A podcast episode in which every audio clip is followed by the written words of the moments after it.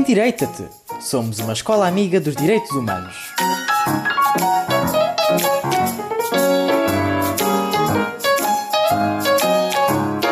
A humanidade vive hoje tempos inimagináveis de luta, medo e horror.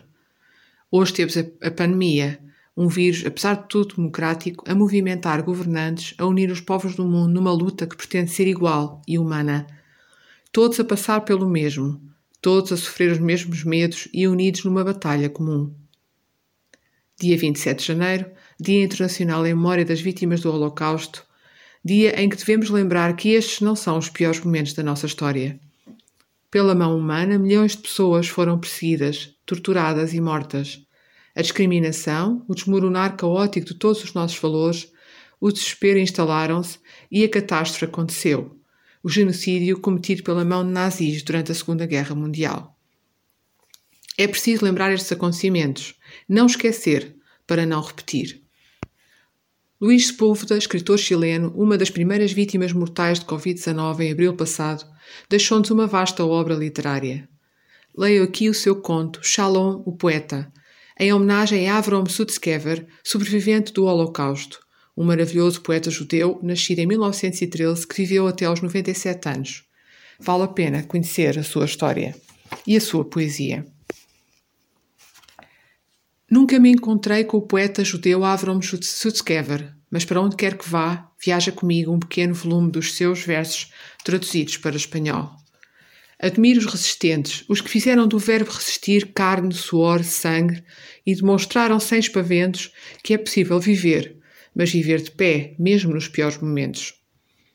Avram Sutskever nasceu num dia de julho de 1913 em Smorgon, uma pequena aldeia perto de Vilnius, a capital da Lituânia.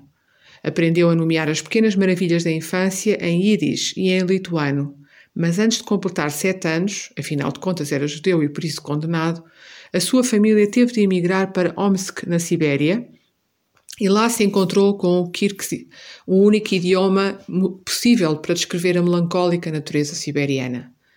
Céus infinitos, uivos de lobos, ventos, tundra, bosques de bétulas e o pai desfiando notas num nostálgico violino são os únicos elementos que alimentam os primeiros versos de Sutskever, mas a vida que aguardava o pequeno poeta não era um mar de rosas.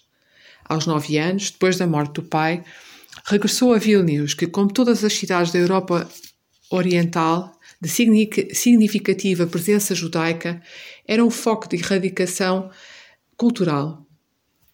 Einstein e Freud visitavam frequentemente a então chamada Jerusalém do Báltico para fazer conferências e aprofundar as suas teorias. Proliferavam as revistas literárias, científicas e de pensamento político. A relevância ética daquela Vilnius ilustrada ultrapassava as fronteiras até que começaram a notar-se os grunhidos da besta nazi e a agressão alemã à Polónia desencadeou a Segunda Guerra Mundial. Poderão naufragar barcos em terra? Eu sinto que debaixo dos meus pés naufragam barcos, escreveu Zutzkever, e não tardaria a conhecer os primeiros efeitos do naufrágio.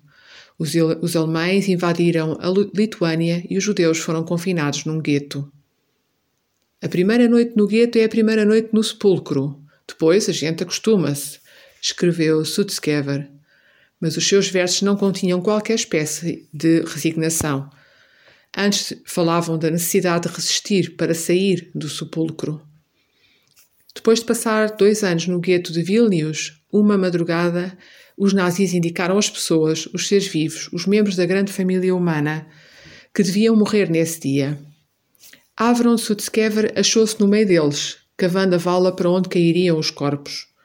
As pás e as enxadas entravam e saíam de uma terra amolecida pelas chuvas, quase sem encontrarem mais resistência que algum cascalho, um osso ou um resto de raiz. Rapidamente, a enxada na mão de Avron Sutskever partiu um verme em dois, e o poeta contemplou assombrado as duas metades que continuavam a mover-se. E escreve: O verme partido em dois faz-se em quatro. Outro corte, outra vez, e multiplicam-se os quatro. E todos estes seres criados pela minha mão? Regressa então o sol ao meu humor sombrio, e a esperança dá-me força ao braço. Se um vermezinho não se rende à enxada, és tu acaso menos que um verme? Avram Sutskever sobreviveu àquele fuzilamento. Ferido, o seu corpo caiu na vala juntamente com os seus companheiros mortos. Cobriram-nos de terra e ali continuou resistindo. Resistiu à sua razão e foi mais forte do que o medo e a dor. Resistiu à sua inteligência e foi mais forte do que a ira. Resistiu o seu amor à vida e nele encontrou as energias necessárias para sair da morte, viver clandestino no gueto e organizar uma coluna de combatentes que, comandada pelo poeta, iniciou a resistência armada nos países bálticos. Os sobreviventes do Holocausto nunca deixarão de recordar as mensagens de esperança que, no meio do horror, Zutzkever faria, eh, fazia chegar aos guetos da Europa Central ou aos próprios campos de extermínio. Um deles é um memorável, magnífico canto uh, de resistência chamado Cidade Secreta. Nele, Zutzkever descreve a vida de dez pessoas, o quórum judaico para se rezar em comunidade, que sobrevivem na total escuridão de um esgoto. Não têm que comer, mas um encarrega-se de respeitar o rito kosher. Estão seminus, mas outro encarrega-se de cuidar das roupas. Uma mulher grávida encarrega-se do cuidado e da educação dos pequenos. Não tem a médico, mas alguém aconselha e consola. Um cego vigia, pois o seu mundo é o da escuridão.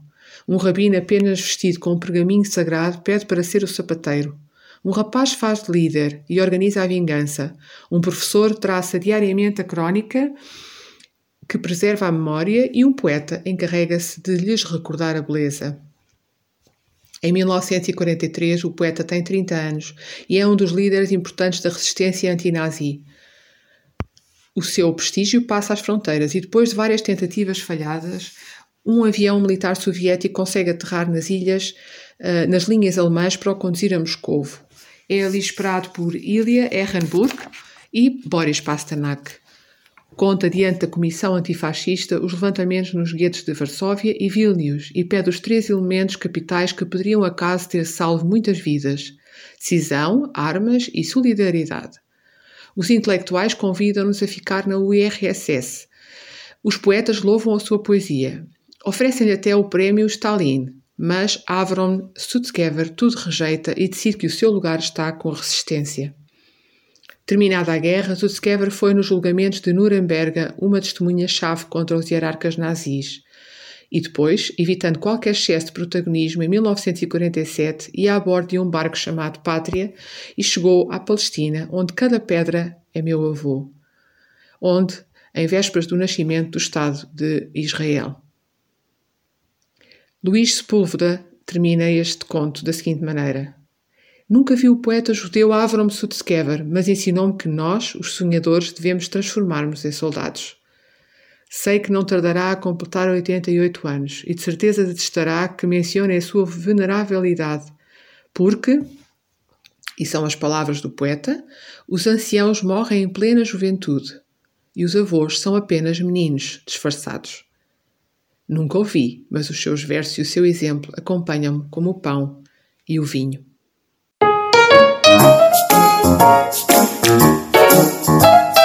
Endireita-te! Somos uma escola amiga dos direitos humanos.